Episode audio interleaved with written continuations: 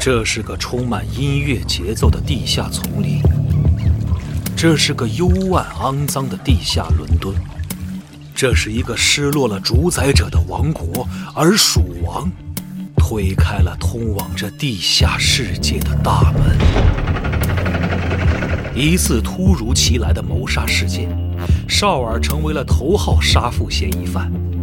他却意外地被一位身上散发恶臭的、自称为蜀王的陌生人搭救。他们一起逃出牢房，为逃离猎杀穿梭于黑夜，寻求生存、复仇之道。随流亡时间推移，绍尔的身世之谜浮出水面，谋杀事件的背后阴谋也将无所遁形。新怪谈风格创始人柴纳米耶为作品。糅合欧洲传说、城市民谣和伦敦地下音乐的魔幻诗篇，新怪谈风格开山之作《蜀王有声书》，积禾网独家上线。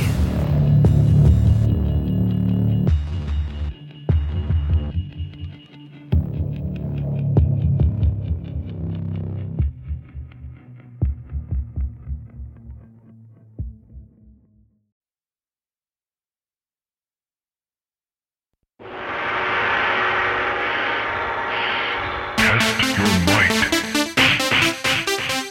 Test your might. Test your might. Test your might.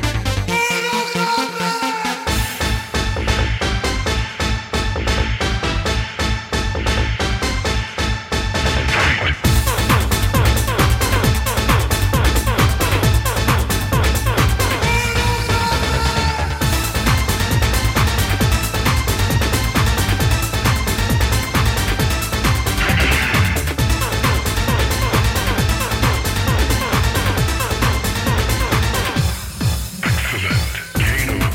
大家好，欢迎收听《家就 Story》最新一期的节目，我是今天的主持人龙大伙儿马系。统部，我是老白。哎，好，哎呦，这开场曲儿太顶了，这个这个劲儿太大，哎 呀，哎，今天我们又来一期 Story 节目啊，哎但是来讲一期，讲一个特别有趣的。啊，嗯，我们又很喜欢，然后又不太好意思说自己喜欢的，我我现一个在游戏系列我，我现在可以坦率的说，真的非常喜欢。哎啊啊，是吗？对，因为那个就这个节目是本来是想合一遍之前就想录，但哦是吗其实对，其实啊，大家时间都太忙了，啊嗯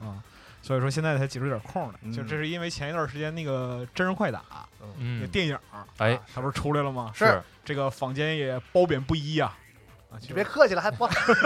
有有人包吗？不是我，我坦率还真有，我有这边有还有真有，有有有 有那你们行，没有我我对他评价是蛮高的，因为它嗯老白，真的真事儿，因为它里边对人物还原什么的其实非常到位。咱咱这期不是恰饭节目吧？就不是不不 不不是，我跟你讲，还有一个乐的事儿，嗯就前几天我跟那个华纳一个大哥，嗯，然后就我们俩微信上聊天儿，就说一些业务方面的事儿。呵，啊 后来就，是说到就是华纳自己旗下有一些游戏的内容嘛，嗯然后他说你现在有什么愿望？我说世界和平吧。他说你说点别的。嗯，我说你什么时候华纳什么时候引进真人快打呀？那还是大哥说你还是世界和平吧。嗯对，大概是这个意思啊。嗯但是我我个人对于《真人快打》这个电影的评价是蛮高的，就因为它里边对于很多出场的角色，虽然说故事是一如既往稀烂啊，但是那个角色还原度很高。其实真人快打这两年啊，有两个影视作品，嗯，一个是这个，一个啊是一之个前蝎子的蝎那个子复个人仇动画，那个不错，对啊，啊，那个不，所以我就说，为什么我不不太同意，就是你们这种就是这种粉丝向的眼光去看待这个这个衍生电影的怎这种么这样？种你也态不度能用《三国志》标准看《三国无双》啊。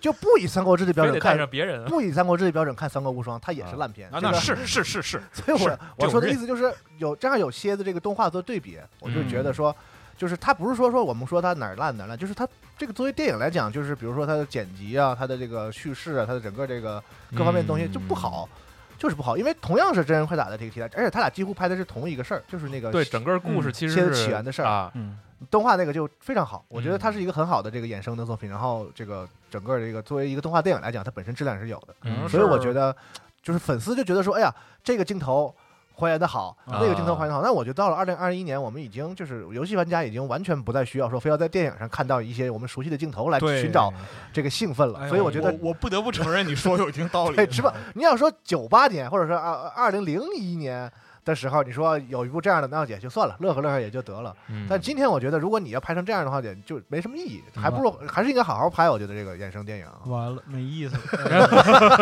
不过呢，这个真人快打这个事儿确实很值得，很值得说。很多朋友对也是多次的提过，说能不能讲讲这个游戏？是因为就是之前在站内就包括电台节目什么的，就很多留言说是聊真人快打。啊嗯，其实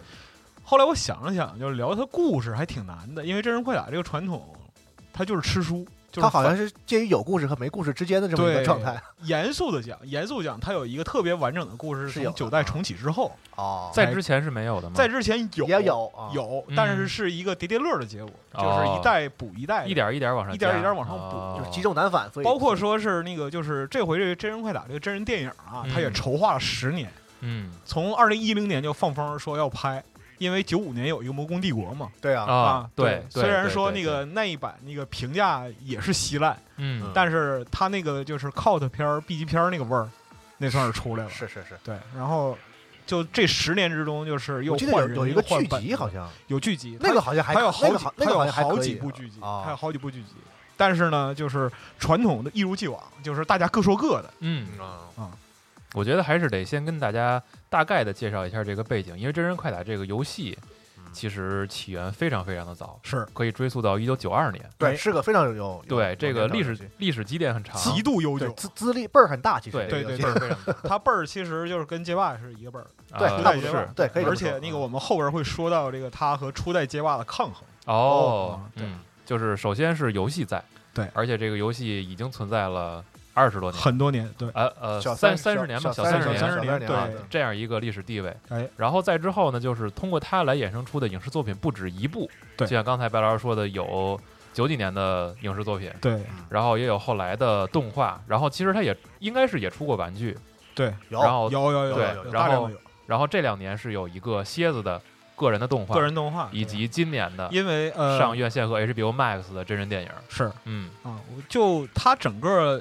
如果说我们不去说游戏的自身的这样一个故事，单说就是游戏开发到现在的这样一个整个历程，嗯，其实这个东西很有趣的，就是因为罗马之前讲过这个 MD 开发史嘛，嗯啊，我们之后还会接着来。嗯那么就是我在那个收集这些资料的时候，就很多过去没有得到解答的谜团啊，迎刃而解。哦是吗？对，嗯真的是胡说八道，就是这个 这个整个游戏的开发就是一个特别典型的拍脑门儿的故事，哦，从头到尾都是这样。就而且就是真人快打它本身的状态混乱到什么程度，就像咱们刚才讲的那样一个，就是罗马认识说，就是它介于有故事和没故事之间。对嗯哎，其实开始的时候确实没有故事，哦嗯对，但是后来呢，就随着不断的往上补，补来补去。啊，补到一个有故事的程度。嗯至于这个故事什么样，其实大家都不是特别在乎，哦，反正就有故事就行了。嗯但是呢，它有没有一个类型呢？嗯，它其实是有的。那我们该从哪儿讲起呢？这一 期我们首先定义一下真人快打的故事类型。好对啊，这个故事类型它特别恶心，这个叫啥故这个故事的类型叫 fantasy kitchen sink，哦就是能直译吗？ 就是厨房水槽式的幻想故事，是有这个这种说法，有这个很明确的定义嗯嗯啊哦。这个是药夹贡献给我的。啊，他给我指了一个，说：“哎，你看这玩意儿新鲜不新鲜？”我一看，嚯，可不是嘛！谢谢姚佳老师啊，嗯就是你们那个有一个下三滥同好会是吧？对对对对对，专门研究一些 对，是是，嗯就走那种下九流靠路靠线着的他这是特殊描述一类内容的吗？对，啊哦，为什么去这么描述呢？因为你的厨房下水道里边什么都有啊啊，什么就是那个瓜果生鲜啊，嗯啊乱七八糟就很蛋壳肉馅儿什很么的。形象。，啊对对对，就这些玩意儿就统统的混杂在一起，然后一搅和嘛，顺着对那个一冲是吧？然后你底下再有一粉碎机，咵一搅，然后哗一冲，就真啥都有了。对，那是一个就正经的啥都有。如果你看到一个作品里边所有的东西都很熟悉，嗯但是他就不告诉你这些东西是从哪儿来嗯的啊，然后他又很正经的想去给你讲一个东西，哦这个故事的展开或者世界观框架，你嗯，就可以把它认为是 fantasy kitchen sink，哦它是比大杂烩还过分的一种状态吗？非常过分。就是哦杂烩是什么呢？杂烩是就好比说是大拌菜，嗯你至少还知道每种原料是什么。嗯这种下水道故事呢，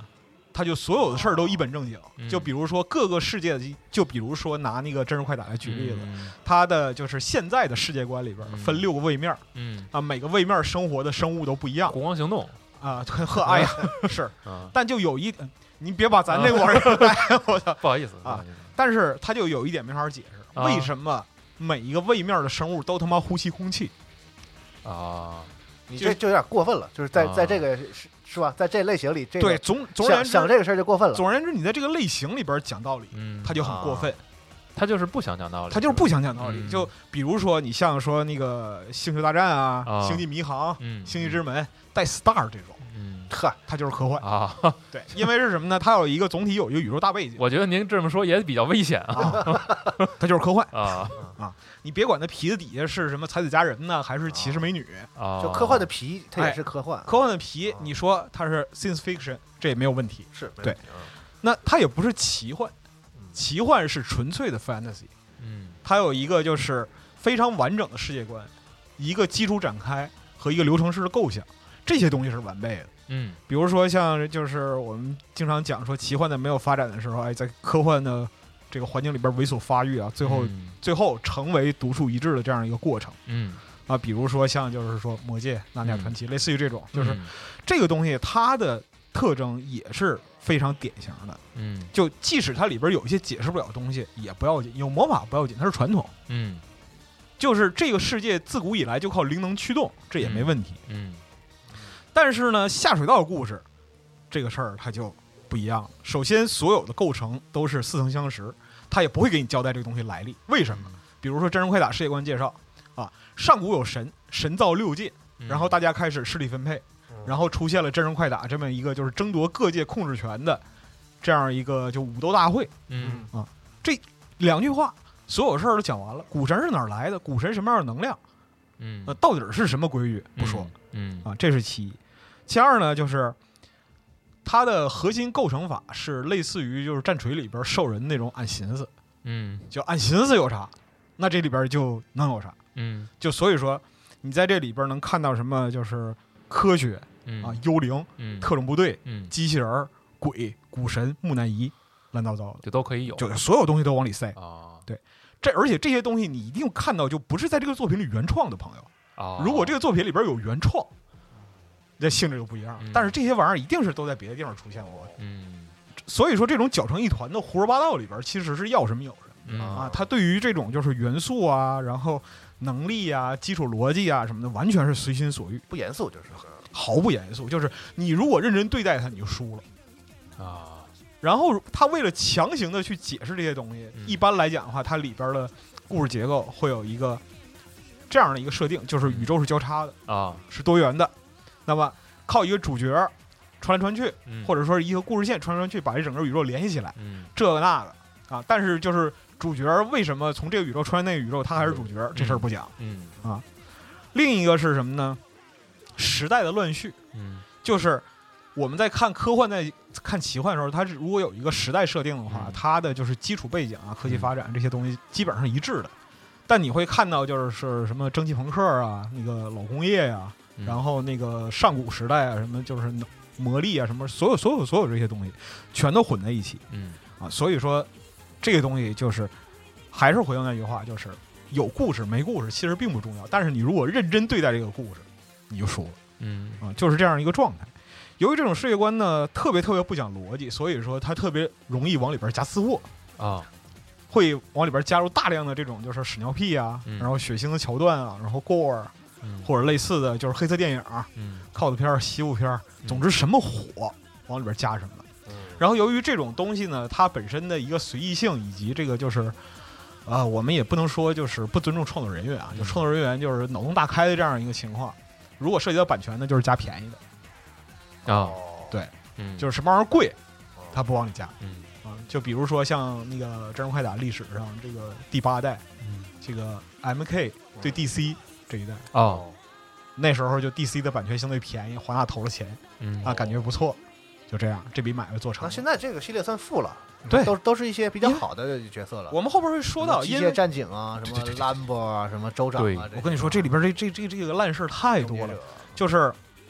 因为是做了八代之后，华纳对于 M 就《真人快打》这个系列留下了特别好印象。哦，后来 Midway 黄了，对黄对，华纳就把《真人快打》接手了。是是嗯是，哎，这事儿好，就这样一拍即合，可以说一拍即合。这个我们可以后边说。嗯那么回到这个就是下水道故事的这样一个杂烩儿里边呢，就是如果说现代啊，就是随着这个呃创意滥用，就越越来越夸张。那其实它有了一个在很多地方啊高情商的叫法，叫他妈快捷混搭。嗯，，对，有的时候就搭的完全没有道理。但是呢，说实话，要搭到像真人快打这么没有道理的，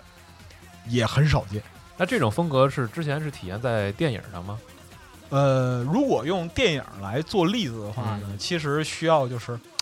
稍微再往前倒一点，嗯倒到什么呢？是整个美国人对于东方刻板文化印象形成的啊这样一个过程。啊，就是像呃，我们不用举特别久远的例子，其实就是那个好莱坞电影大发展的时候，这个邪恶形象浮满洲啊啊，这个大家都知道，它是一个特别典型的东方刻板印象的一个结晶。然后呢，就很多对于中国人当时的印象，实际上是来自于当时去美国的华工，嗯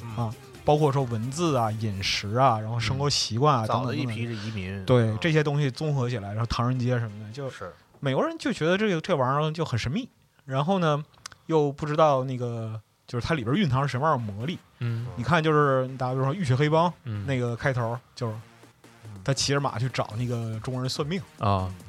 就类似于这种。他认为就是中国人的东方文化里边是蕴藏着一种神秘魔力的。然后到二战的时候呢，就这个东方文化还没整明白，就开始开始打了，嗯然后在太平洋痛打日本人，然后本土建日本人集中营什么玩意儿这那的，所以说又掺入了一些就是对于日本文化的理解，然后又加入了一些妖魔化的元素，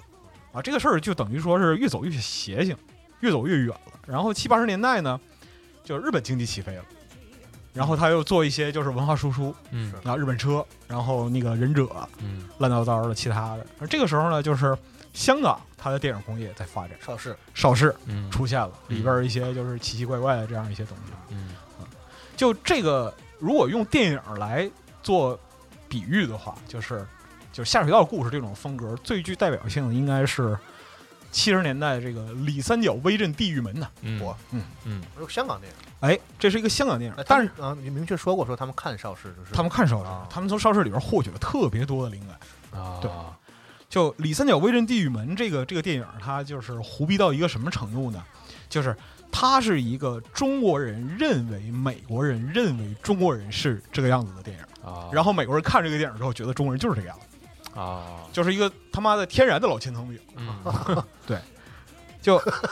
而且就是成本巨低，然后特效巨恶劣。这个片源现在网上到处都是一些嗯靠靠的片儿的，或者说是 B 片儿站点儿，很多地方都都有这个资源，可以自己去看看。它大概的意思是什么呢？全球功夫电影的绝对唯一神啊，李小龙他死了，到地狱之后干了什么事儿呢？第一件事先创办精武门，嗯然后跟那个独臂刀王，就是张彻拍那个独臂刀、 啊，跟独臂刀王哎形成了这个铁血联盟啊。嗯然后呢，收大力水手为徒，行吧，嗯迷倒了杨贵妃，嗯啊跟那个零零七，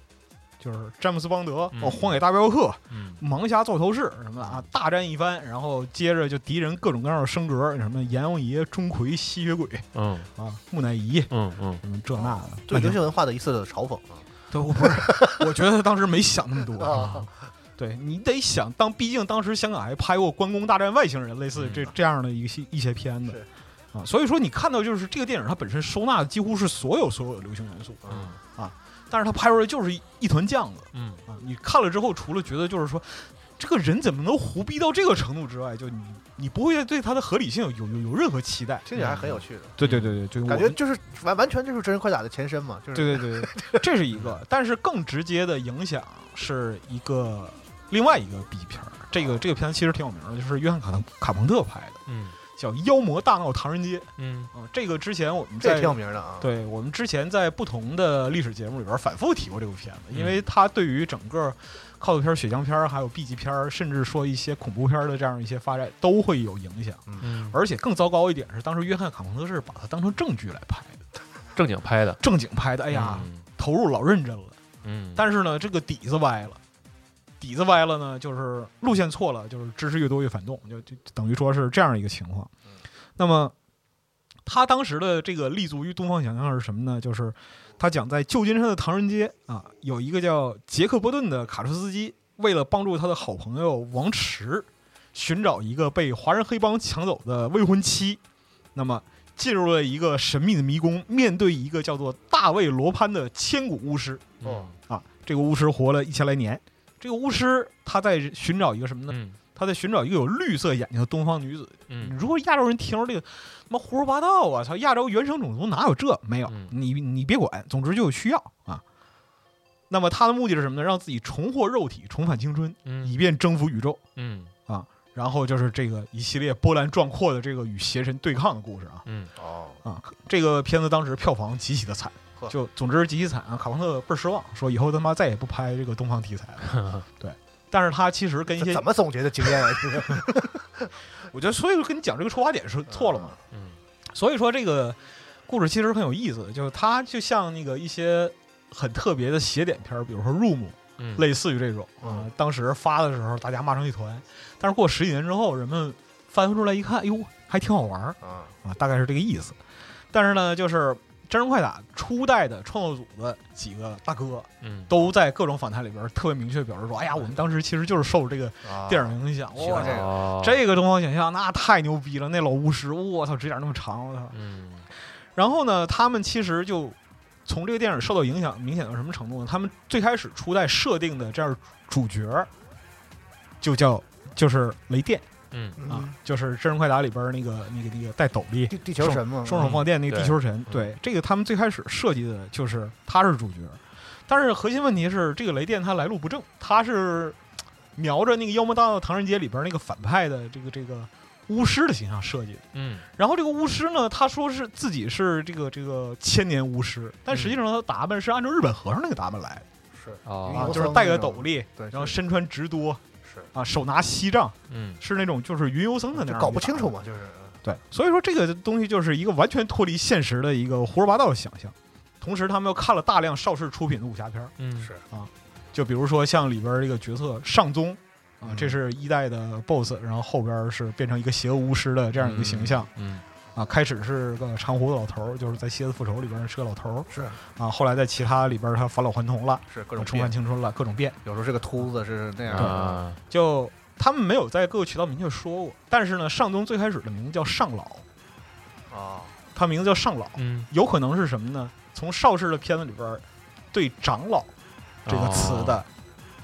哦空耳，这个是猜测吗？这个是猜测，嗯这个是猜测，在那个 Reddit 上也有人表示过，嗯说，因为他在十一代里边把这个就是 Aftermath 里边还把这个上宗这个名字拿来当彩蛋，嗯啊就是他的一个老相识叫做上老，嗯嗨，啊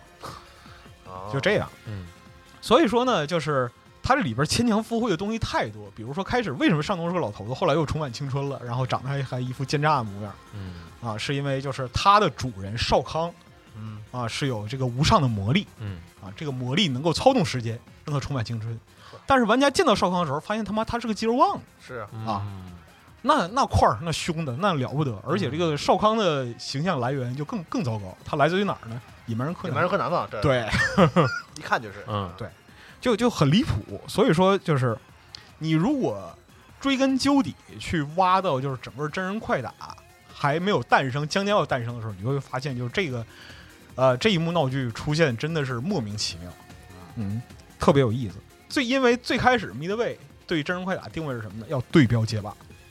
他那个就是上边放出风来的意思就是这样，就是嗯这东西我我们需要一格斗游戏，这个格斗游戏需要对标街霸。至于怎么对标街霸，我不管，总之你得做出其去。实当时就是这个，类型火了嘛，对那感觉类似于就是街霸，就相当于现在的这个吃鸡，哎堡，垒之夜，对就反正这个火了，因为九一年它出现的时候就瞬间风靡对全美嘛。它我能们掀起一个类型的对风，潮，所以大家就都来做嘛，嗯我们站内好像有位作者叫 Soda Freak，他写过这个就是卡普空街霸史，嗯就是总整个从这个研发，然后在美国火爆的这样一个过程。你可以看到当时街霸在美国是多么多么流行，是呃嗯而且就是把这个就是 FTG 格斗游戏的这样一个风潮，嗯也带下来了，所有人都在关注它。嗯这个东西就，哎，我觉得他们可能是那个意思，就是街霸里那个，你看那些角色设计，其实也是刻板印象美学，啊，对，是就是一个国家就是一个地区，对吧？然后对对，就是然后然一后个地域一个但是相对严肃和这个正经和全年龄一点，吧？对对你看那个中国的这个女女性角色，就得头得非得梳俩揪儿，嗯，然后包子穿头，穿的衣对服对是对旗对对袍改的，对对对对对，日本就是空手道其实它也是刻板和印相象，扑啊，就是把这个国就是带有民族特性的那种视觉要素和那种东西拿到这个格斗游戏里面来。对这种，但感是觉就但是人家还好歹还是认真就创严作，就比较严肃，就比较严谨。全年龄的嘛。对对嗯你像就是说《真人快打》这个，他们最开始做的时候才四个人，哦，嗯总共加起来一共四个人，哦然后这四个人就是开发是四，开发组是四个人，啊开发组四个人，哦对，嗯就是密队交给他们了。就是这个组呢，本来就是他们是新成立的，新成立的时候兴致勃勃的说我们整一个就是呃东方忍者背景的游戏吧。嗯，其实他们最开始想做的应该是一个卷轴啊哦，，动作卷轴，超级忍那种。啊，差不多类似于这种，但是呢，就交到上边儿了。然后密德卫说，我们要做一个跟街霸对标游戏，哦我们那个进入这个我们在北美街机市场必须打出一片天嗯啊！，你们这种就是已经过时了嗯啊，在这个年代没有人玩这个横版过关了，谁还玩 RPG？都嗯谁玩 RPG 啊都？ 吃鸡，是是都给我是吃 鸡。是是都给 我吃，都可以吃。这个对大就是这意思啊。但是呢，就是他们不死心，不死心，然后就就是说我们是想做这个东西啊。嗯然后公司高层说：“你这识时务者为俊杰啊，格斗他也是打，嗯左右他不也是打吗？咱们之前做那么多角色设计，嗯也不能就这么白费了呀。嗯然后四个人攒一起，就开始商量，咱们做做什么呢？你就按街霸那方式来，你看那家里人是吗？对对对，你看那个就是有一方块，然后选八个人，不就这点事儿吗？嗯，咱就按这个来吧。然后原画、原案什么的，咱们都都都按这个方式来走。这个企划案也交上去，公司管理层非常高兴，哎呀，终于开窍了，好，嗯那你们就按这个方向做吧。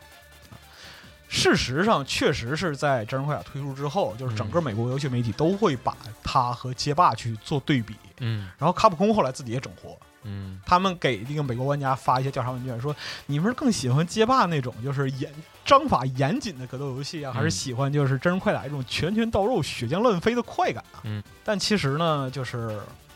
多年之后，哦他开发组的就是程序啊哦，主城托比亚斯，他回忆当年的时候说，我当时不是按照街霸的方式来设计这个东西的。哦对于我的影响更深刻的是，八四年另一款游戏叫《空手道》，就无论是从打击感啊，然后人物的表现力啊，然后以及就是它总体的这样一个呈现方式，我更希望能有那种就是，呃，武术盛会嗯那样的感觉，而不是说像街霸这种 Street Fighter。啊，这这这这不行往自己脸上贴金了，啊！还是是是，意思就在这儿。就反正说你们街霸的辈儿吧，顶多是跟我平辈儿，知道吗？啊谁对学你了？我们学的是老祖宗。哎， 八几年的，对对对，空手道我认为是这个格斗游戏的鼻祖嘛。是对嗯，是，最开始叫 combat，combat 就是特别正常的 C O M B A T，就是格斗嗯啊。但是呢，在临发售之前一个礼拜，然后 Midway 上班觉得这个名字实在是就真人格斗，他妈谁不是真人格斗啊？还普通啊，很普通，很没意思。那、怎么办呢？哎，我们玩一玩谐音梗吧。凡人打架嘛，是哎对直译过来就是。对对对， 就他也不管就是玩谐音梗扣钱这个事儿了，他就把这个 C 啊，所有的 C 都改成 K，啊，包括就是整个游戏里边，凡是 C 开头的单词，它都改成 K。就比如说你现在玩那个《真人快打十一》，嗯那那个网络版的话，你得到那个 coin 嗯硬币也是 K 开头。啊，啊，对这个为什么要改成 K 呢？那我后来想啊，也不知道是当时想的，还是就是后来临时找我找就补说啊，对，就说说为什么改成 K？K 代表 Q 啊，嗯杀戮啊，这个东西它是很很直给的就比较鲁嘛。啊，比较鲁，非常非常凶猛，很美式，你知道吧？嗯啊，街霸它是卡普空的啊，它它你看起来很受欢迎，但其实它不美式，美式就是什么翻新箱撒满地，不要钱的撒，嗯嗯，就走这样一个风格。然后就是开发最开始的这四个人需要介绍一下：Ed Boon，呃，John Vogel，然后 Dan Forden，还有我们之前讲的 Tobias 嗯啊，其中这个 Boon 和 Tobias 两个人是这个初创团队的灵魂吧。嗯后来在这个就是《真人快打》系列里边有了一个角色叫 Noob Sabot，实际上是把他们两个名字倒过来写，嗯然哦，后组合起来，哦就出现了这样一个角色嗯啊，这也是属于他们胡搞乱搞的这样一个典型啊。然后这四个人其实开发的非常快，啊嗯很快就是就进入了就是总体的一个开发阶段，但是呢，遇到一个问题啊，首先就是要像街霸那样做到就是特别完整的一个图像技术，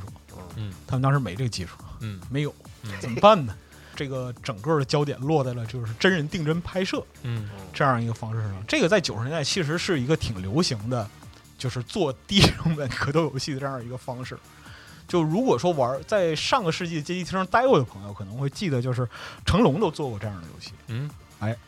有一个有就九九几九五年，应该是九五年，九五年有一个游戏叫《成龙传说》，嗯是一个日本哪个游戏公司我忘了出的，但是它是集中了就是成龙的功夫片儿里边儿的一个几个主要形象，有嗯正派有反派，然后里边有仨成龙。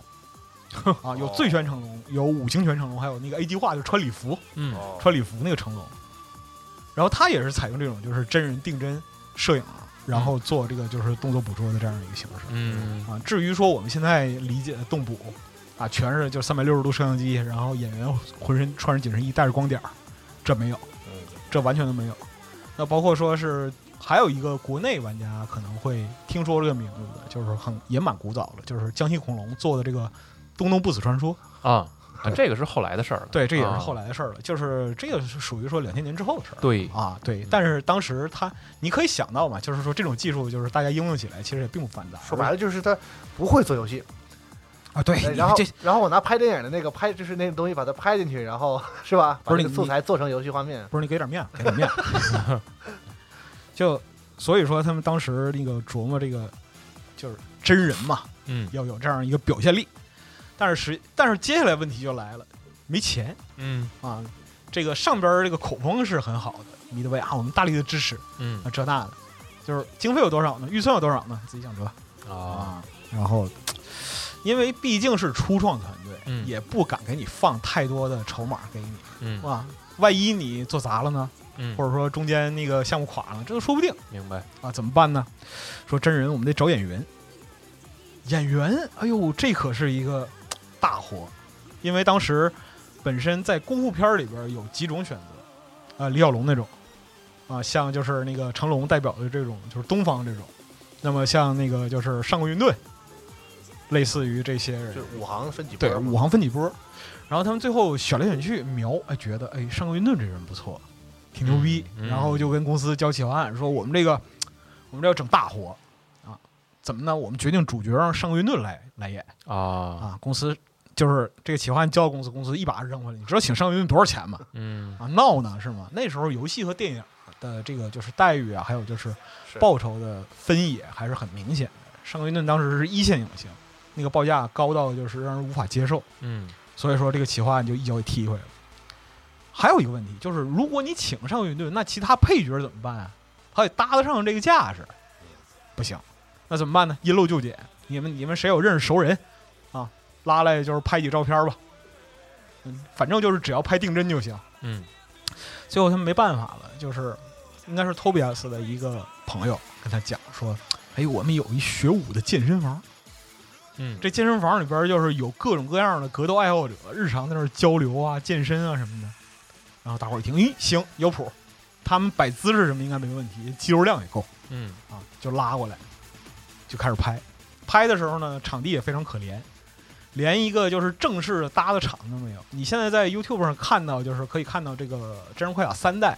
做这个动捕拍摄的时候的一些历史资料吧，影像资料。那时候其实就可以了，有单独的摄影间，然后有那个完整的白屏。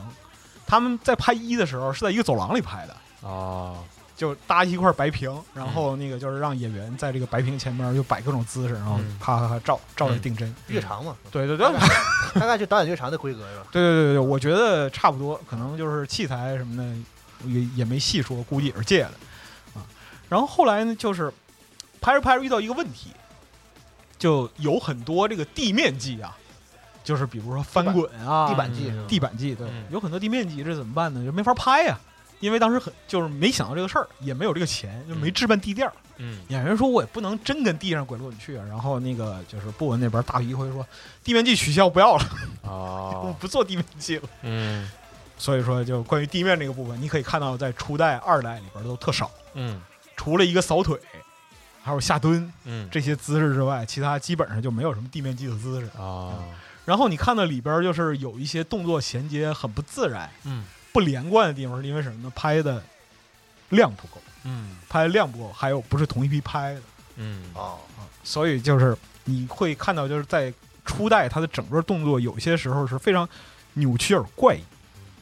然后进而形成了一种风格。对，进而形成了一种就是非常非常独特的风格。初代九二年那个时候，如果是只是用平面照片采集的话，肯定多多连接不上，它不是画出来的。对，它，不是画出来的，而且当时本身角色的动作帧数也不会那么的丰富嘛。就你可看，我举个例子，为什么说那个初代里边人们都乐于用上勾拳，以至于上勾拳最后变成了一个一个烂梗？嗯，因为上勾拳和其他招数比起来，他出招只有两针，嗯，就一拳就 把人打飞出去，伤害又高，然后不合理。对，非常非常不合理。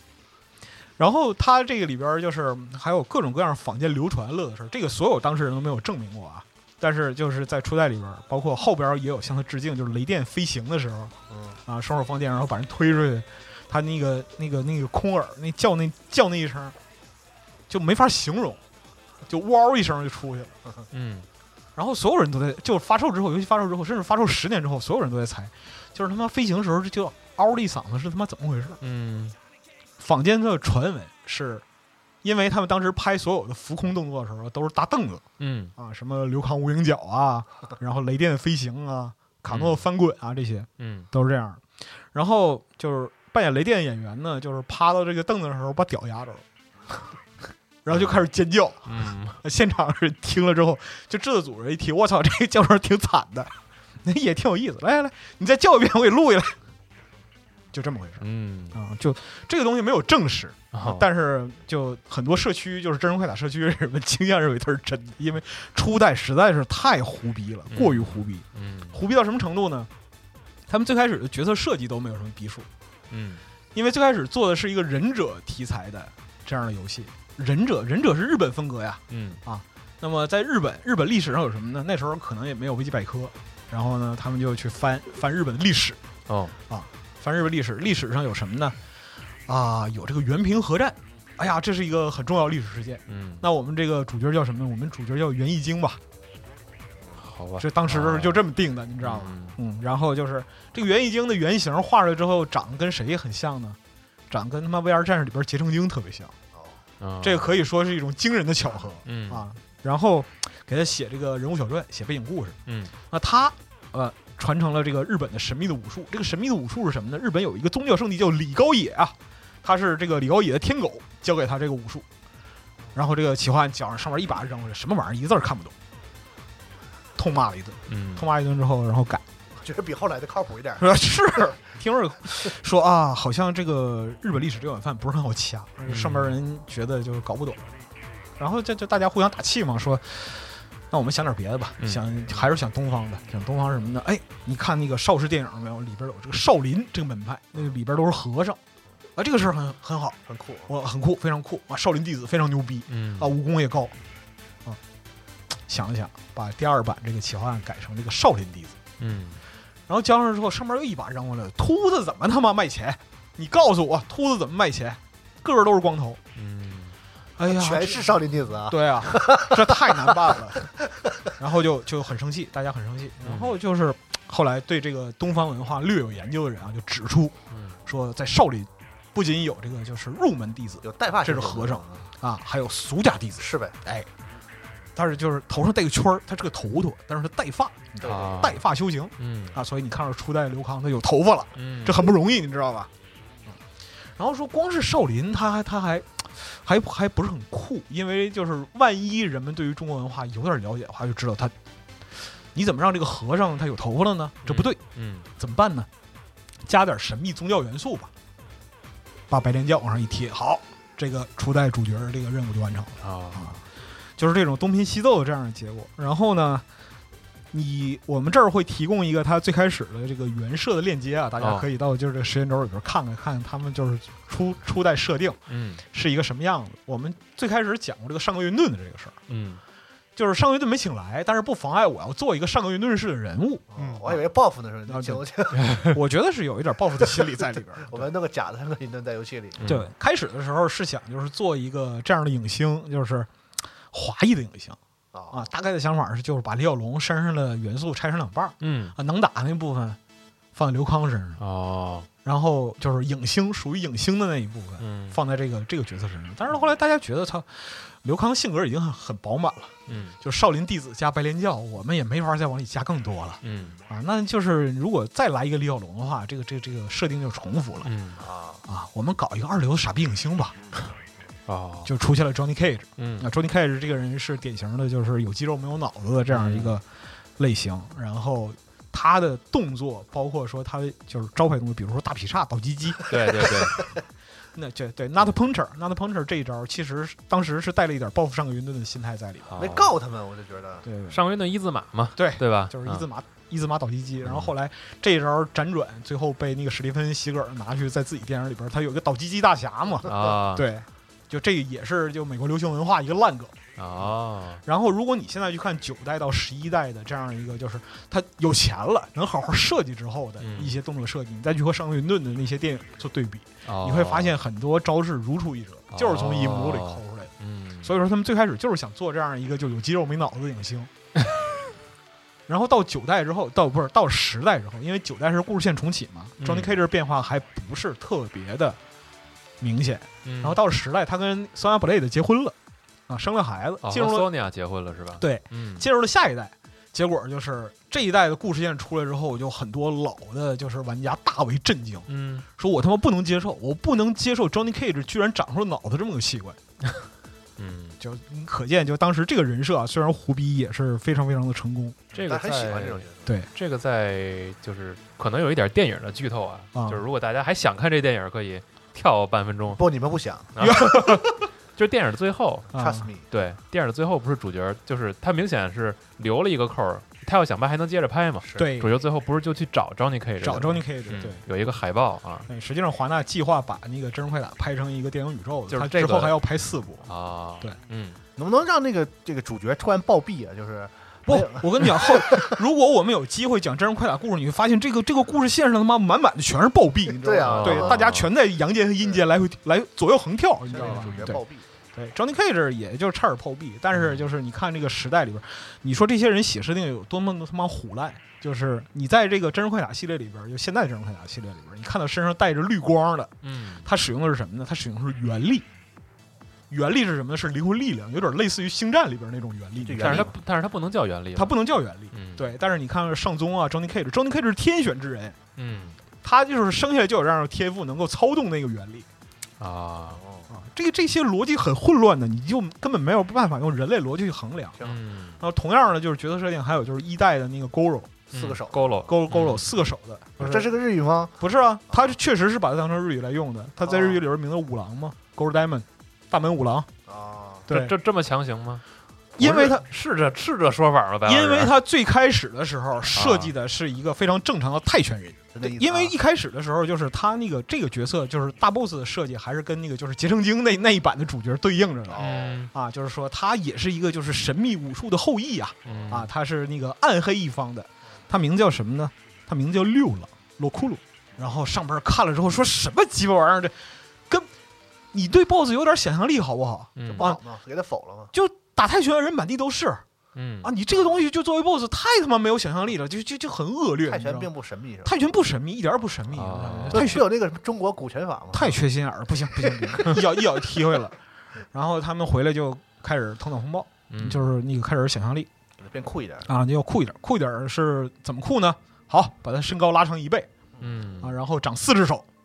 每只手上三个手指头，嗯怎么样？有没有想象力？哎呀，外星人好，大家纷纷挑大拇指，这个厉害，就是嗯我们想象中的牛逼外星人应该就是这样的啊？啊。然后名字名字不能再叫六郎了。嗯那往上提一格吧，这身高长了往上提一格，叫五郎吧。啊，哦，这就是一代 Golo 这个名字的来历，就是嗯他们对于这个 BOSS 的想象力也是特别牛逼，你知道吗？就是少康直接拿这个野蛮人柯南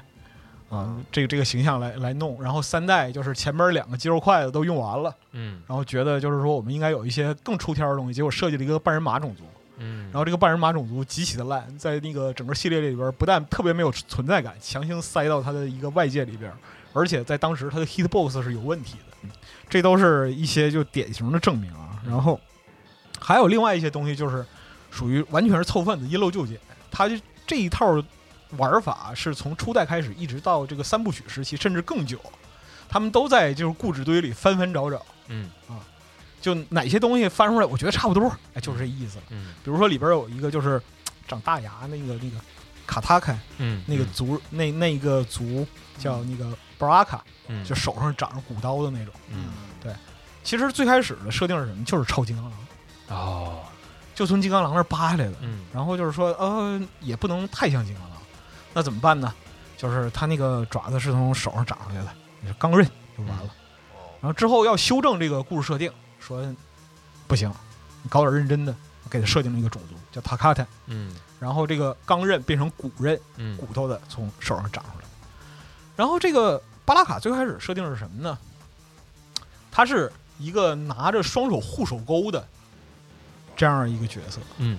也是因为太普通被毙掉了，所以被描述成现在这个怪物种族。嗯，但是呢，后来他们从故纸堆里开始翻翻原来设定，嗯哎呀，护手钩这玩意儿挺酷的，嗯不能浪费了。那怎么办呢？我们我们上个新角色吧，上个新角色就是你今天看到卡鲍，就是在那个电影里边还原特别好的，就是拿双手钩、嗯浑身烧伤那哥们儿，嗯就你可以看到他多随便。嗯 Kano Kano 初代设定是一个，他只有眼罩，他是个独眼，嗯，哦，最开始不是那个激他光眼，最开始不是激吧，光眼啊，他这他就是一个眼罩嗯啊，可能是受了什么铁钩船长影响之类的，嗯说不定。嗯，后来说，那他得有点独门绝活啊不够个性呗，啊，对啊，他只有一个眼罩，这算干什么呢？嗯啊，不行。想来想去，你也不能往手上装铁钩子，哎，让他眼睛发激光吧，哦，就出现了那个激光眼，然后绝招掏心什么的。嗯但其实这个东西在后来的故事补足里边是很困难的。嗯为了这个，就是激光眼又强行给 Kano 加了一个背景——黑龙会、哦啊，。这个黑龙会是遍布世界的一个神秘犯罪组织嗯啊，拥有特别强大的高科技实力。但从头到尾，你看着他们科技最高就是那激光眼，行吧，别的啥都没有，嗯啥都没有啊，这些东西都不重要。嗯就最可恨的是什么呢？就是三 Blade，他背景设定是他妈特种部队，但是你嗯在初代里边看，怎么看怎么是一健身操教练，嗯，因为拍这个照片人他就是个健身操教练，哦，他那天就是穿着一身军绿色的健身裤。过来拍整个的东西，包括头上戴个箍什么这那，然后后来故事费尽心机的去解释啊，什么就是说伪装啊什么这那，哪有这事儿？我操，完全就是当时胡说八道搞的。哈而且就是像那个《三 Blade》的终结技嗯《Kiss of Death》，嗯就死亡之吻，嗯这个东西就是他们当时是为了跟，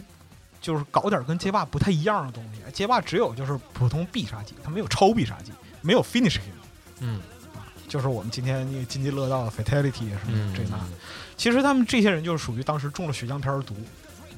啊，我觉得这样挺酷，我觉得那样挺酷，就蝎子把头套摘下来喷火，把人烧成骨架啊，然后觉得零度砰把人连脑袋脊椎一起拔下来，是嗯这些啊，很有很有冲击力，很带感。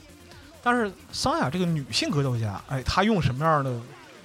招式比较好一点呢？嗯不知道。几个直男围在一块儿想了半天想不出来，最后就是还是他们这个这个这个就是动社这个演员救了他们。嗯他刚拍完，凑过来说：“你们在琢磨什么呢？”说：“我们在琢磨这角色的这个超必杀技是什么。”他说：“哎，昨天我看了一电影，特别牛逼啊，里边有一个女的有一招叫 Kiss of Death，死亡之吻。”好好好好然后这帮人一听，我操，死亡之吻这名字听着带感啊，非常过瘾。那他他是一个什么样的形象呢？你在初代你可以看到，就是送出一个飞吻，这个飞吻是颗心，然后落在就对方脚底下，哎，把人烧成灰。嗯然后尤其都上市了，有人看到说，我们当初给的设定不是一特种部队吗？啊这哪儿也不挨哪儿，不要紧，不要在意那些细节嗯。总之就是总体反应是不错的。嗯啊总之就是这个东西就是在一个七拼八凑的一个情况下啊，它上市了。上市之后呢，米德卫说：“是我当初是把你们企划扔过去好多次，但是你们也不能给我交上这么个玩意儿，然后呢就很很奇特，你知道吗？嗯我们是做街机的，嗯街机是有成本的，你做一个框体，做一个做一个板是有成本的，嗯你这玩意儿投入到市场上能能多少？”开口拍胸脯说：“这玩意儿绝对受人欢迎，我跟你讲，嗯美国人民就缺这个。”他缺乏血浆的浇灌。嗯，你就会说是没戏，没戏。你这套东西出去顶多就两百台顶天了。我跟你讲，真的，两百台顶天了。嗯开发组人家不信，不不恩和 Tobias 这两个人呢，就想办法把这个开发板装到一个街机框体里边儿，然后搬到芝加哥一个认识街机厅的老板那儿，说你在那个街霸那旁边放着，看看你看看。嗯开始的时候确实就大家不知道嘛，因为当时街机市场是非常兴旺的，每天都会有新游戏嗯登场。那人们当时的注意力还是在街霸上。开始两三个小时没人看，但是慢慢有人就围过来看那个演示画面了，哦就是因为什么呢？他叫的也夸张，啊然后表现力什么的也不一样，然后这个演示画面里边还有什么终结技呀、哐一拳啊出去打人血浆满地，哎呦，这玩意儿好，嗯很厉害。当天晚上其实就已经有人开始玩了，慢慢的，这个就是在几个几周之内，嗯就真人快打这个游戏就在整个芝加哥扩散开来了，嗯然后是全美，嗯啊，所以说它的扩散其实还是很快的。但是呢，就是是 Midway 当时也承认了，说这对这个东西估计不足，我小看你们了嗯啊，二百台这个当我没说过啊，你们干好。对，但是呢，Bowen 和 Tobias 最开始他就确定说，这个游戏是一定要上家用机平台。哦，因为什么呢？他们对于当时街机市场的预判是不乐观的，他们嗯认为说整个街机市场必将萎缩，而且很快就要到来。虽然当时看着是就很繁荣，大家都去游戏厅，但是呢，未来的人们一定是坐在沙发上玩游戏的。所以说，他们在这个研发出来之后，就是初代街机版出来之后，其实就是相当于同期紧锣密鼓的就去搞这个，搬到家用机平台上开发。当时嗯这个就是主流平台 MD，然后超任啊，就在接洽这个事儿。嗯但是在整个移植的过程之中啊，这里边问题就来了，对，我也想问这个，不同平台他们的要求的标准一样吗？对内容上那太不一样就了。讲到那经典的绿血的故事了吧？啊，比那还过分啊，嗯比那还过分，因为罗马之前写过这个《午夜陷阱》的故事嘛，嗯是就是 E ESRB 的这个这个分级制度是怎么推出的。嗯除了《午夜陷阱》，还有另外一个重要的游戏就是《真人快打》，主要是这个主其实主要是它《午夜陷阱》的那个其实不算是，捎带手，就是捎带手不能就单独说一个游戏，所以就硬硬把那个拉上。就只说一个，其实相当于针对你，你知道吧？啊， 因为就是这套东西呢，它做街机就还好，因为街机是青少年聚集的场所，但是你要往家用机上搬，它涉及到一个家庭环境的问题。是，那父母在家里看着孩子，嘣一拳把人打到天上，然后血洒满地，然后嘣儿把人脑袋扯下来。嗯他心里想什么，都慌了。然后家长、监管方都在慌，就这玩意儿怎么办呢？嗯所以很快，在九二年就有几个州的州议员就出来表示，说：“哎呀，为了我们的下一代考虑，啊这个这个这个玩意儿实在是太血腥了。那九二年其实就是这个游戏发售的”对，吧，就是当年。嗯，对啊十月份是这个游戏发售的日子，对，但是当年其实还差点儿，嗯因为当年有一个什么呢？有一个著名的洛杉矶大暴乱，就是罗德尼金被那个四个白人警察嗯就痛打了，然后就引发整个黑人区骚乱的事儿。那这个事儿，那比游戏那不过瘾太多了，什么屋顶上的韩国人啊，什么这那的，对吧？大家互相帮忙放枪，然后就是真刀真枪干，你聊这没用。嗯所以说当年其实还好一点儿，但是呢，就是开发组也意识到了，说这个舆论反响对我们是不利的，嗯我们需要尽快的完成这个往家用机上移植的这样一个过程。嗯所以其实整个他们的效率还是挺高的。他们请了一个外包组 Sculpture，嗯，然后来做这个 SNES 的移植，然后那个另外在大西洋对面欧洲，在欧洲找了另外一家叫 Probe Studio 嗯来做 MD 的移植。哦，所以说是一个公司一个发行商，然后两家工作室嗯同步在做这个移植工作，它嗯进度其实是非常快的。嗯但是呢，在这里边就遇到一些公序良俗的问题啊，就是它的开发组不再是四个人了。嗯队伍变大了，人杂了，啊，事情开始起变化。首先就是一些来工作的人，在这个只要是他们为真人快打工作，他们就社会性死亡。嗯就当时的社会舆论环境已经到了这样一个程度，有很多人他来自于就是整个工作组里边有差不多三分之一的人来自于这个像犹他州这样的中部州，中部州它的宗教氛围是很浓厚的，它里边就表现了很多东西，就比如说是元素啊，就血腥的东西啊，比如说和恶魔相关的这样一些东西，而人们认为我操你要造反啊，所以他们对外需要隐瞒自己的身份，啊，这是其一，其二是什么呢？就他除了就是工作受到阻碍之外，他在社区的居住都会受到各种的这样一些嘖困扰吧，嗯或者说问题。嗯比如说当时有一个大哥叫那个 Jeff Peters，他当时是这个这个项目的外包商，就是移植外包商。他他回忆啊，就说我加入这个项目之后，这个世界就就就他妈变得不一样了啊啊！我在我们那个社区基本上就是一会走路的恶魔，就每天我下班回家把车停到路边儿，然后准备回家，就从车门到家门这短短几步啊，就会有惊恐的父母把他们孩子拉走嗯，啊，说这个人他妈是在为恶魔工作，你知道吗？啊然后到礼拜六休息的时候啊，门口就门铃儿，然后把门打开，看一群小孩跟门口聚着，问他一些就是非常 就就比较奇葩说的问题嗯，就总之 乱七八糟什么样的问题都有。但是这种问题最后会汇集成一个问题：我妈不许我玩真人快打，你家有吗？ 啊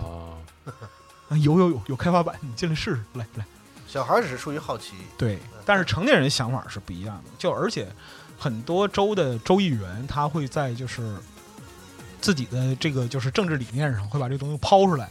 作为一个吸引人的标签儿啊。有人在毒害我们下一代啊，我站出来挺身而出，承担这个责任，不能让他们继续毒害了。所以说，这个社会舆论的对于真人快打这个环境其实是在恶化的。嗯，树立一个就是共大家共同的敌人嘛，哎对对这样对好对好凝聚起自己的这样的一群这个选民也好啊，什么也好，是是是，但其实其就情况其实是很复杂的。嗯，所而以且说嗯这个游戏可能当时也确实比较出位吧，是很就是它出位的展现上有点过分的这种，是因为吧他不是说就是说我啊这人打死了，然后我就让他就是就对，死点血上，它不是为了对这是不是简单胜它是负很的事儿残，暴的对这样一他个东西。的最大的卖点就是就是残暴，就是你你们就是你们这个游戏行业最回避啥，我就最弄那个。对对啊这个是他的嗯就本往身死的里卖整点啊，所以他在游戏，他在行，甚至甚至在行业内也不受待见。嗯在是，就是他有一，种就是光脚不怕穿鞋的这样一个快感因为你想，比如说你是做你是做这种什么马里奥的是吧？啊！对对对对对对对，做什么塞尔达的这个开发者，然后突然间业界出现了一个这样的游戏，然后整他个们行他妈卖的还挺好，整个行整个行业都受到舆论的抨击，说你们电子游戏如何如何。他说，但是我们他妈做的是那像迪士尼一样的那种那那种这个人畜无害的东西，为什么我要跟他一起吃瓜浪？哎所以行业内对他也是有你看这个时候就反映出厂商性格不一样了。是世嘉其实是就心里暗爽的，你知道吗？啊，这这就有世家了有。对，世嘉因为世嘉是最先支持他们把它移植到这个就是十六位机平台上，包括说是后来也没有对他们的内容做出太多干涉，只是说哎你咱们签协议吧，啊，就这种这个因为当时还没有 E ESRB 分级，所以说他们当时签的这个协议 MA 十三就差不多相当于 PG 十三的意思，就是说十三岁以上成年人才能游玩，嗯实际上是一个免责声明，嗯是整个组都签了啊，这意思就是意思，想法就是这想法。嗯但另一边儿不是这么想的，嗯那另一边儿是谁呢？北美任天堂啊，啊，他们不是这么想的。任天堂本身在当时，它除了就是我们谈的这个权利金制度之外啊，嗯它内部其实是有一个内审委员会的。这个内审委员会内神委员会内审委员会，嗯这个内审委员会叫什么？叫马里奥俱乐部。嗨，但是他的职责是什么呢？做一个道德警察。嗯那从这个角度上来讲，首先，那我认为你这个游戏就有问题，包括就是当时康州应该是康涅狄格嗯的州议员，这个 Joy Lieberman，他出来公开抨击这个这个这个就是真人快打的血腥暴力的时候，是任天堂是以官方态度跟他站在一起的，是你这东西有问题，然后跟那个 Midway 跟那个整个开发组就这么讲，我跟你讲，你这东西就是能挣钱，你知道吗？你不挣钱，他妈早把你扬了。开发组其实心里也很不爽，我说我做游戏，做游戏，我又不是就真去搞人，不行，你这游戏影响不好，处处受人嗯不待受不受待见，不受待见，不受待见。那怎么办呢？你要在你想上我这平台啊，也行，可以，不能带血，得改。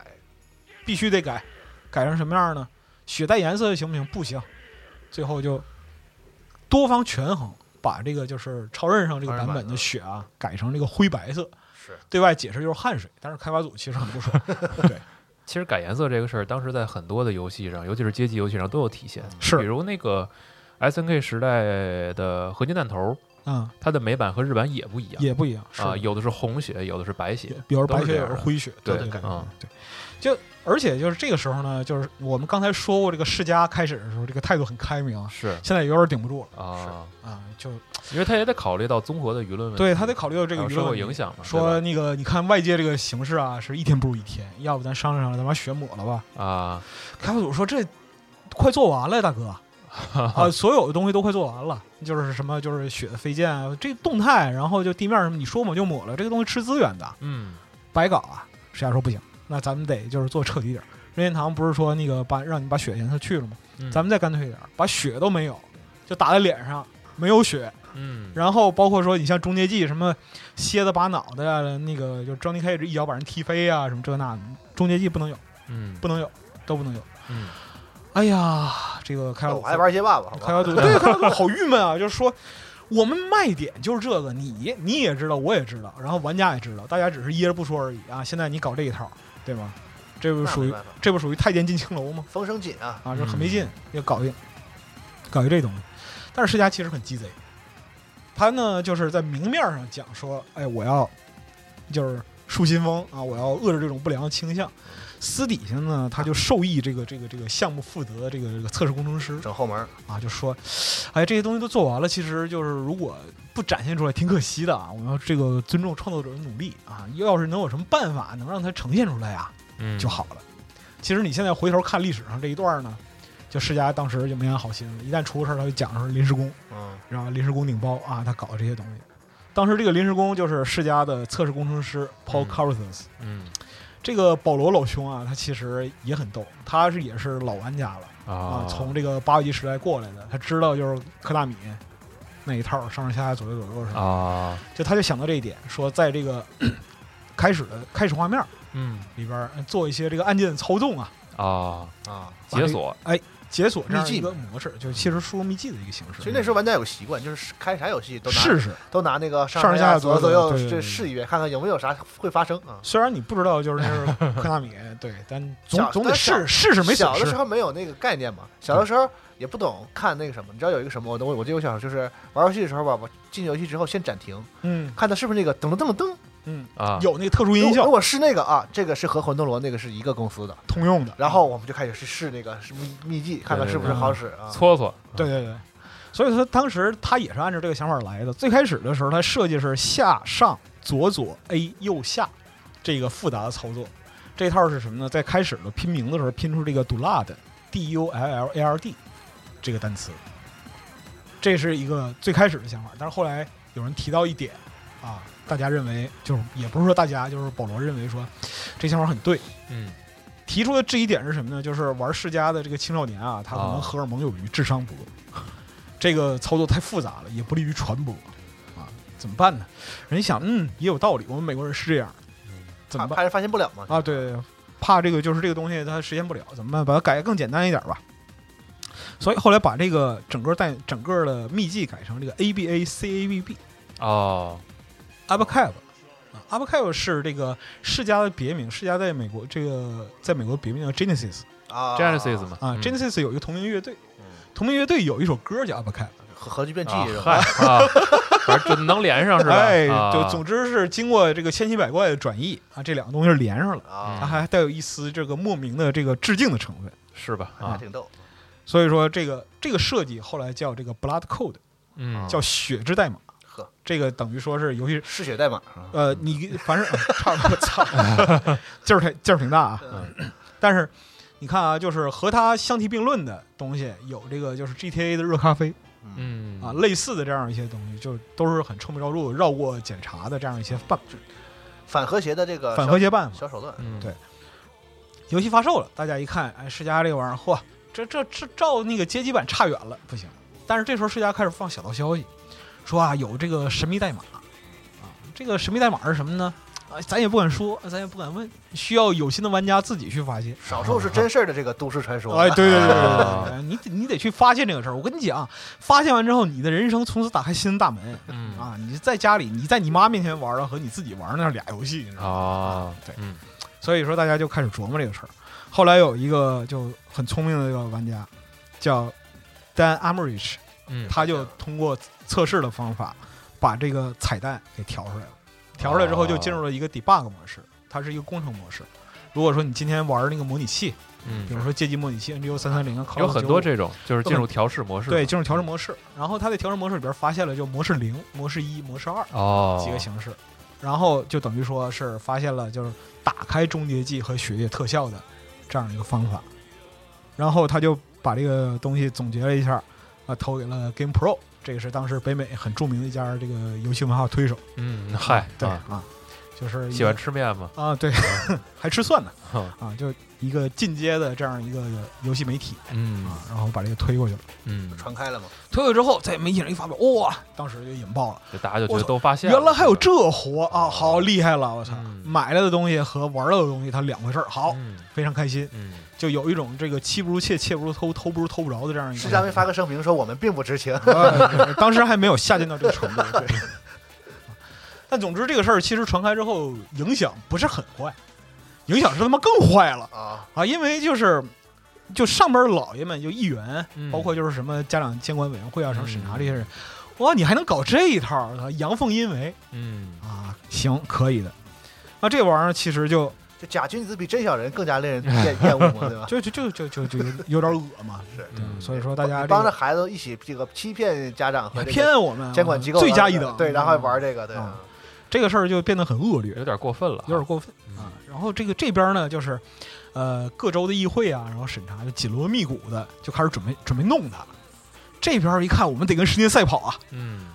初代这么受欢迎，那我赶紧来吧， 出二代吧。因为就是是，如果开听证会的话，保不齐被嫩死。啊哦，咱们先咱们先搞点有的没的，先挣点钱，嗯哪怕就是说那个完了之后就直接被一锤子干死呢，啊，这钱挣到了。二代二代要比一代更丰富啊，嗯它得加角色呀，啊，加什么角色呢？这这时候就是这种胡逼的脑洞又出现了，嗯就完全完全完全没有任何常理。就是咱需要更多的女性角色啊、哦，你，看那个叫《Sonya Blade》，嗯很受欢迎，非常受欢迎。嗯咱来一个女性角色，穿的更少点儿，嗯，必然这个游戏就非常火爆。雷电在上一版里边太强了，过于强了，哦妈啊叫一声人家血条空了啊，嗯然后这个这个很有问题，把它换下换下换下换下。但人们好像对帽子很就还是很有兴趣。那再上一个戴帽子的，戴什么？给上一铁帽子王，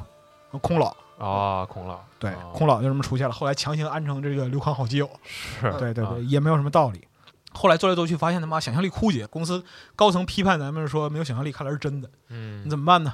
哎，好办，做忍者。忍者嘛，嗯就忍者，天下忍者长得都一样，脸盲你都认不出来，嗯往里加。最开始是黄和蓝两个忍者，嗯是是这个蝎子啊，绝对零度。嗯顺便一提，就是绝对零度的名台词就是我他妈最恨别人说我是忍者，啊，对，因为他他按照就是这个设定出身，他不是忍者， 他黑社会嘛，灵鬼，灵鬼他也不是一黑社会，一个呃他就是个是一个黑，道组织，对，啊是一个宗派啊。但是呢，就是你要把他说是忍者，他当场就就暴走，生气，对啊，巨生气，就这样。然后后来又加加了一个绿忍者，绿忍者是什么呢？蜥蜴人 （reptile），嗯把那个面罩撕下来，然后就是脸是一个蜥蜴人，因为这个这个东西可能也是受了共济会阴谋的影响，哦你知道吗？就是当时传的很厉害，说什么总统是那个蜥蜴人啊，然后我们高层都是蜥蜴人，嗯整个地球都被蜥蜴人控制了。总之没有任何道理，这个蜥蜴人就是在电影里边出来之后被 Kano 掏心那个啊 reptile，但是就是蜥蜴人他是一个种族，他不是一个人，非常非常多。哦，就忍者换色这一套，到后来就越演越烈，到什么程度呢？到六代还是七代的时候，就整个系列里边忍者有二十多人，嚯穿的都他妈一样，这换颜啊色，穿都他妈一样，然后女的，然后就忍者分两个性别，一男一女，然后这个男女之间还隐藏着各种各样的乱七八糟的人。嗯在二代推出之后呢，因为就是他之前搞这血之代码这个这个这个臭名昭著的把戏，人们就认为说在街机里边肯定有隐藏人物，啊，啥都有。啊说这里边只有三个颜色的忍者，不对，我认为这个不符合逻辑。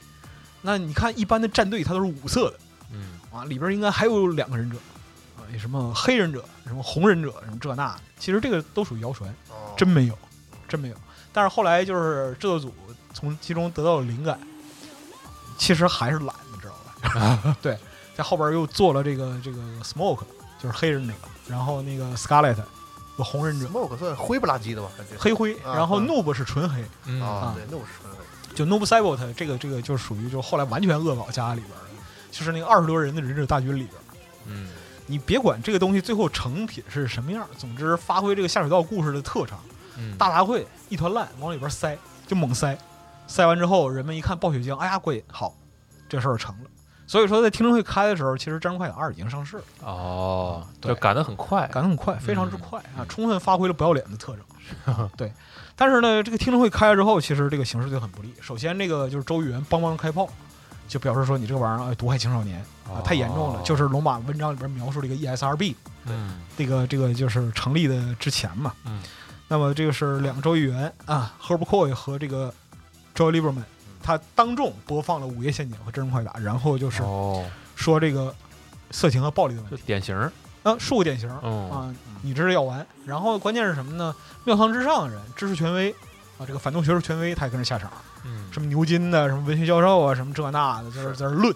哎呀，这个玩意儿它不好。带节奏嘛，就是对对对对现在当时没有那词儿嘛，对，它而非且还有一个问题就是当时这个任天堂和这个世嘉呀。还都想利用这个机会呢，就是就是就是游戏行业内部当时也并不团结，嗯啊，在听证会上呢，他们一边在替自己辩解的同时呢，那个那个话老是分两半儿，就是一边想要说我没事儿，然后一边想要证明对方有事儿。对他其实对他其实都已经不是，就就已经赤裸裸的，你你讲嘛，就像郭德纲老师讲的，同行之间是赤裸裸的仇恨。对就是啊呃，所以在这听证会上的这个这个从行业角度上很不利，就是很因不利为这个游戏行没业人内帮你。内部也不团嗯结，然后外部的这个舆论都被节奏带的完全向一个方向偏。啊然后大概这个是听么证一个会状其实态听证这个听证会其实本身就像真人快打一样混乱，你知道吧？就开始的时候，就首先是议员展示，大嗯家、哦太可怕了，什么这那，然后就开始指责指责米德韦说你们怎么他妈放任就是那个旗下的那个制作组做出这样的东西来？嗯，然后米德韦辩解，然后骂世家，你们能怎么能容许这个玩意儿他妈他妈搬到家用机上？太恶心了，哦，开始骂啊世家辩解。这个时候就是你看龙马刚才说这个事儿就出现了，就是任天堂他跳出来了。补刀，嗯啊，补刀出来补刀，就当时的副总裁华德林肯，他在这个听证会上就说说这类暴力这类的暴力游戏已经到了就是令人发指的程度，让人反胃，候 哦，一元你说的对，让人恶心，就很明显嘛，就是挑边站嘛。对嗯他当然他是搂头打兔子，他醉翁之意不在酒，嗯他是为了攻击世家。嗯你们你们竟然允许就是这么暴力的游戏在你们的平台上发行，真他妈恶心！嗯，世家说：“哦呵，哎呀，说跟好人似的，背着人家牌往到处走。嗯你们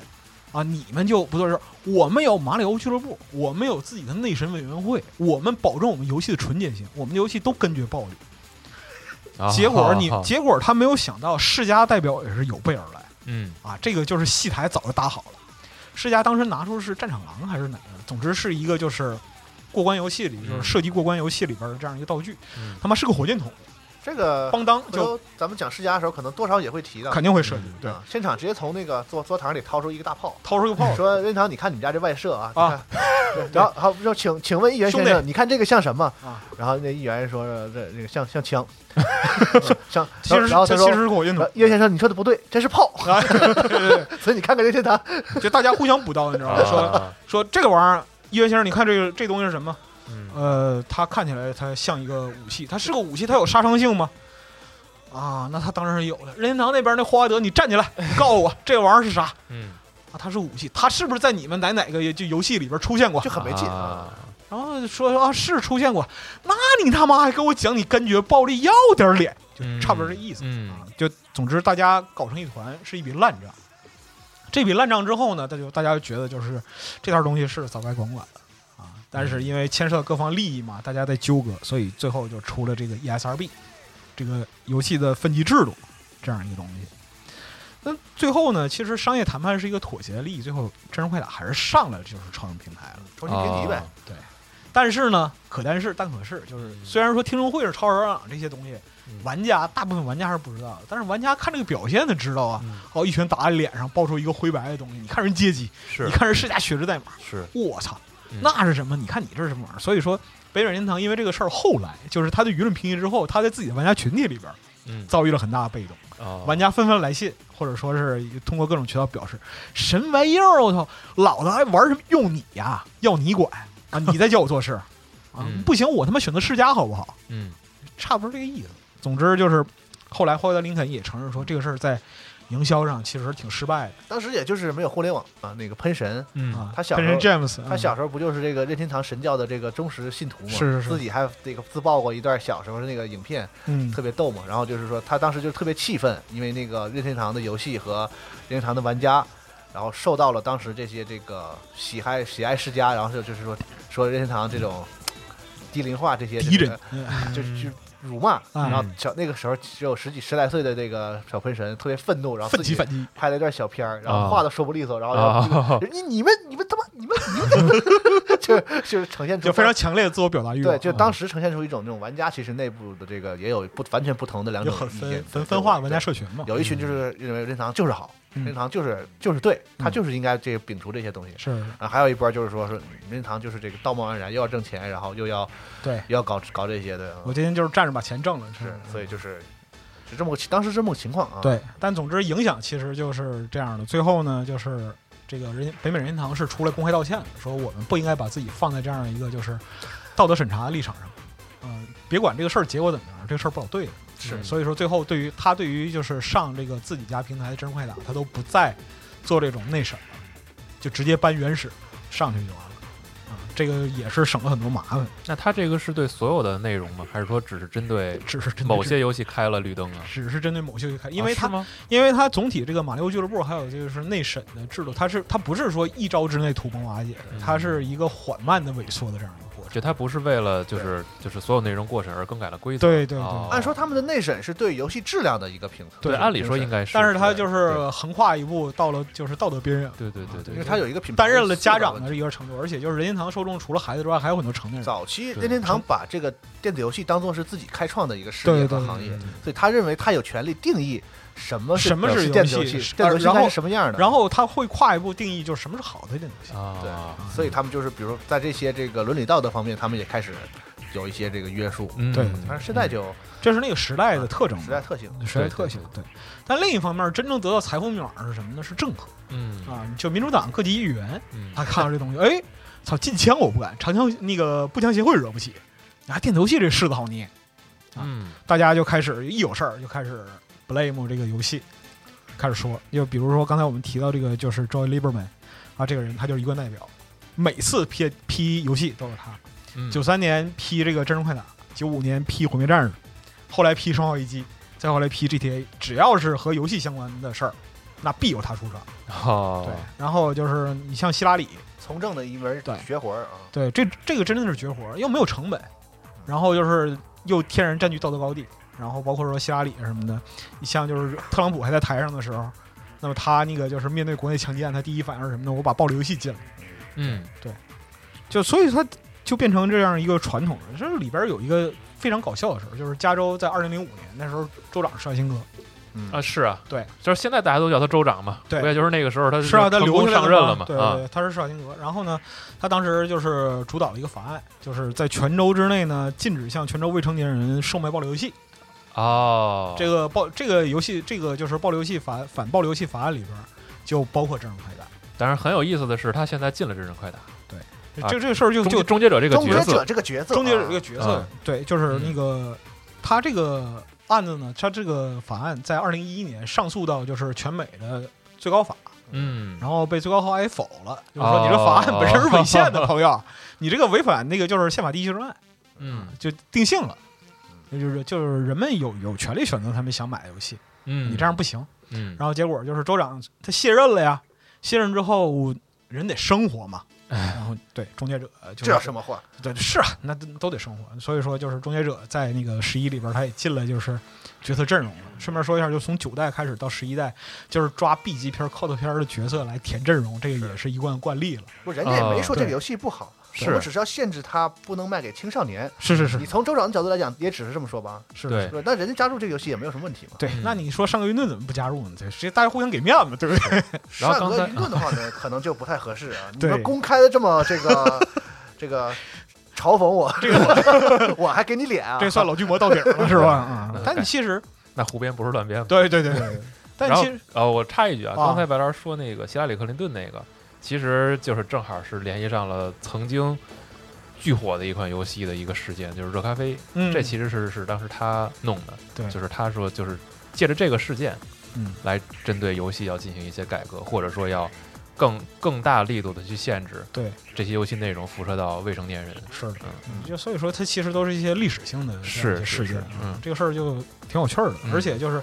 对于真人快打这个禁止的这一块儿嗯啊，就玩家们从厂商到玩家都在想想各种各样的办法。嗯就比如说你在那个就是无论是你在国内的视频，你在国内视频网站上能找到真人快打的那个就是桥段和画面的，只不过打的都是里边的非人类种族，The Vora、哦嗯 The Vora 和 RoboCop，因为什么呢？他们崩出来的崩出来的液体是蓝色和黑色的。哦好吧，就比如说在 B 站上有一个就是所有的那个就是残酷终结技嗯，的这样一个能看到一部分是吧能不、嗯都能看到哦是吗？都能看到，包括就是那个十代 S 射线和这个十一代碎骨，嗯，所有的都能看到，只不过打的都是那个里边重组角色的 Vora，哦打了打爆了之后喷出来的血是蓝色的，哦，这就能过。嗯，被打就不是人就行。对，被打不是人，然后喷的血不是红色的，你打的不是人，当然不涉及暴力啊嗯，大概是这个意思。嗯，但是就是禁止它的国家是非常多的。那是禁绝这个游戏的国家是非常多，除了中国之外，还有这个印尼、日本、德国、巴西、韩国、澳大利亚、乌克兰。嗯，日本和澳大利亚的政策可能是最严苛的，比较严。日本那边是怎么着？是不让卖吗？完全禁止，完全禁止，有哦任何渠道都没有，也不让卖，也不让看也不让卖给他们啊对，它是一个完全禁止的过程。澳大利亚好像也是这样嗯，因为澳大利亚这个就国家虽然就是就很多时候就脑子比较迷糊，但是嗯这种地方从来都是比较从严格是吧相？当的严嗯。对，包括说就是像禁枪啊什么的，禁枪、禁管制道具什么的，嗯这些东西在澳大利亚其实都挺严的。哦，我是澳大利亚看啊也是，就是完全绕过去。嗯，对我是看到，其实就是这两年的话，从这个真人快打的各种预告片儿，或者说它联动的这个官宣的这些新闻来看，嗯，感觉它就是刻意的想做的越来越广，是涉猎的这个影视题材，尤其是越来越多，因为这里边涉及到一个就是华纳接手的问题，嗯在那个八代版之权后多。了是吧？，对嗯八代接手之后，就是《真人快打》对 DC 宇宙嗯，这一这一版过去之后，嗯华纳对于《真人快打》其实印象挺好。就是首先呢，它你别管它是一个叠叠乐还是垒积木这样的形式，总之做了八代挺不容易的。啊，这倒是早年这点烂事儿我们都知道啊嗯，就就但不重要，不不重要。嗯后来 Midway 黄了，又黄，然后他手下版权就出售，华纳瞄准了这个真人快打，嗯这玩意儿行啊，可以。然后就艾德布恩他就是早年真人快打一二三代到三部曲的时候，就大部分组员其实还留在这个项目组里，嗯就是真喜欢这个平台。啊，除了就是托比亚斯中间离开，但是托比亚斯其实也很喜欢，他在嗯各个渠道都表示说，我始我始终为就是创造这样一个游戏感到骄傲。嗯然后艾德布恩就讲说说这个东西它，他缝缝补就是新三年旧三年缝缝补补又三年，嗯这东西这个品牌它缝补到现在，就是无论是故事还是世界观，嗯，它都不不太好补了。华纳说：“那你别担心，我们擅长就是重启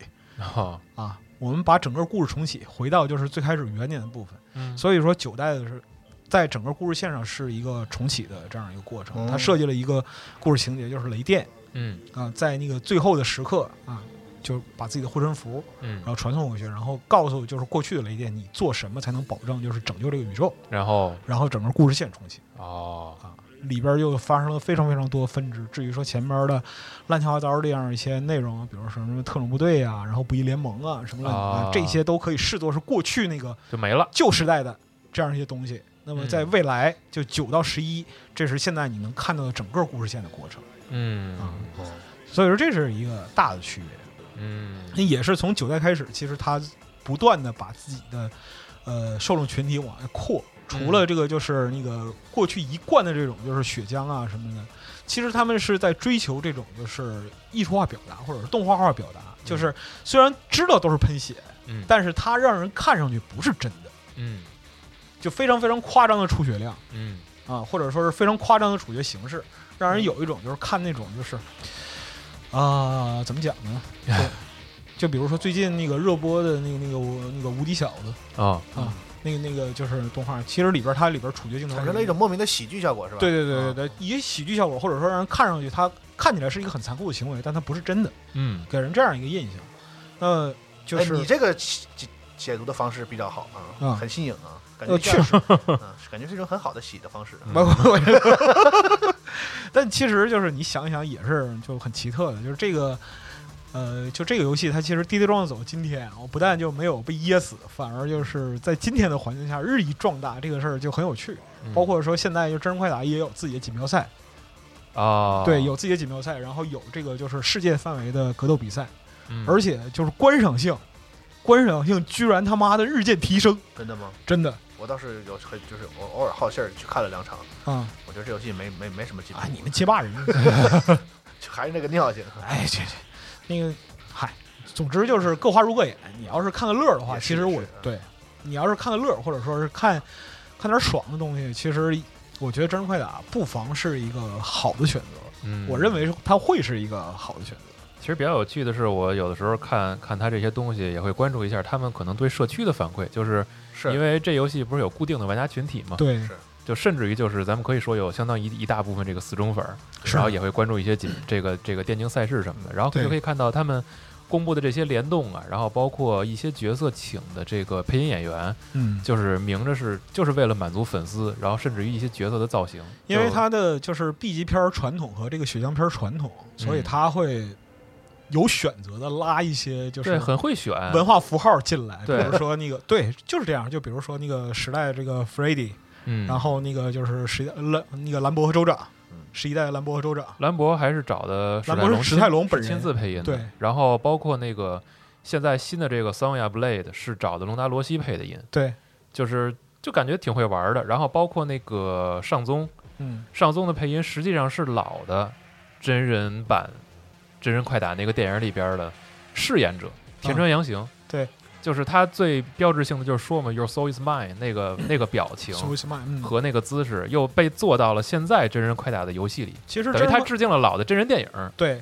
就是《魔宫帝国》那一版电影。啊。对，其实就它里边这些就就很有意思，就是这个组其实有很多地方它传承很坚持，比如说从初代开始一直到现在，嗯里边所有的旁白，里边所有的旁白都是少康那个人，嗯就是你听到叫 fatality，嗯然后就类似这种，就所有的都是少康那个人，而且这个人始终没变。哦对，嗯然后包括说是一些对于老角色啊，然后就是老内容的这样一些致敬啊等等，一些就是很著名、很经典的台词，你会看到他在各个版本里边都有，比如说像《蝎子复仇》里边，还有就是那个真人电影里边，嗯，蝎子最著名的 “Get over here”，对，就是扔出一个袖箭，然后把人抻过来，这个这个你对会在每一个渠道里边，你看到蝎子都会有这样的这表达。大家现在听这个就知道是什么了。对啊对对，就它变成它确实是变成了一个类似的文化符号。其实这句台词就确实是，确实是会成为文化符号，包括在很多别的影视作品里，对甚至游戏里边，你一听就知道啊，它是就是致敬这个的。对，所以说这个它本身是一个就胡乱搞的这样一个下水道故事，最后它登堂入室。对啊这最后是最后竟然能落在这儿啊！最后，对呀、啊你想想看，二零二一年了，就快三十年了、嗯啊！这样一个最开始胡搞瞎搞大乱炖，嗯，最后竟然登堂入室，成为千万级的游戏，然后还有相当大一批的就死忠粉，他自哦己形成了独特的文化。嗯这个事儿你放眼到就是其他游戏不多见，嗯不能说绝对没有，但是不多见。嗯，就连那个那个轨迹 DMC 轨迹，嗯，就是和这和这个正传书序号没有什么关系，那里边那个轨迹，嗯，他有一个不是也是一抓钩的一个道具吗？他在那里边把敌人抓过来，说的也是这句台词嗯，“Get “Get over over here” here，啊，这句话其实太有名了。是啊，就很有意思。另嗯外就是那个这个制作组的这个偏向，在各代里边儿其实是很有很有意思的。这就指的是什么呢？几代去解读，就是因为是什么呢？从一代到八代，玩家们一直在争论一个问题：谁啊他妈才是主角？哦，谁是主角？那开一代不是就已经有蝎子了吗？开始是一代有蝎子，但一代的名义主角是刘刘康，康啊，哦很明显是刘康啊。嗯一代的主角很明显是刘康。嗯但是人们开始也以为是刘康，但是后来随着这个整体的呈现的发展，人们发现他妈刘康不是，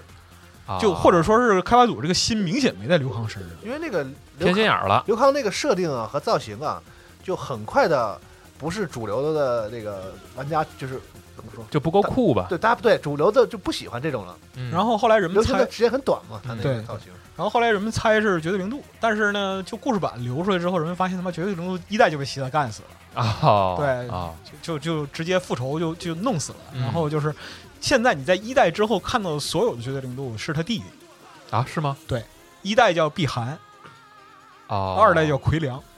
哦，，对，就是都蒙着脸。就是那个绝对零度，它其实就有点相当于就是那个，你看那个这个这个 想起就想起就想，死那是你，你是 你哥哥。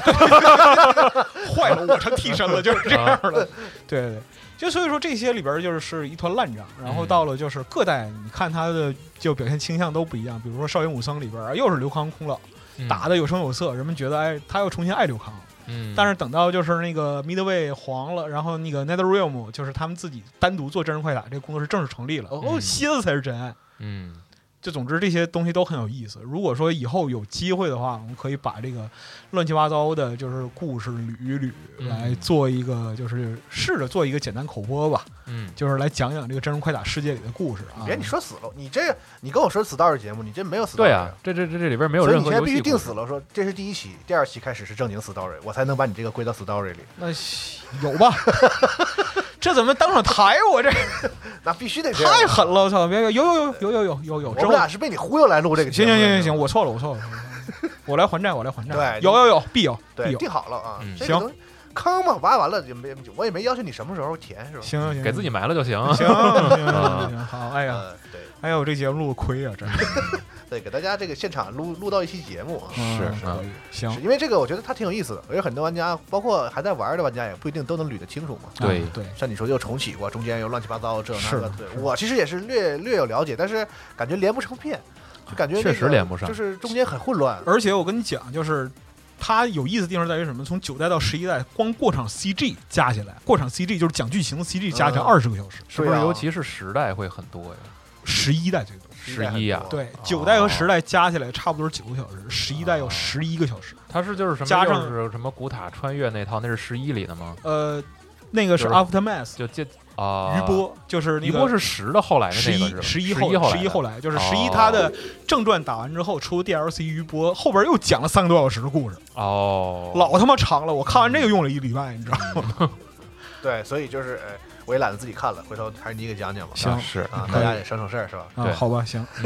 我整理整理，按照就是武侠小说的方式来讲哎，可以，啊，行行，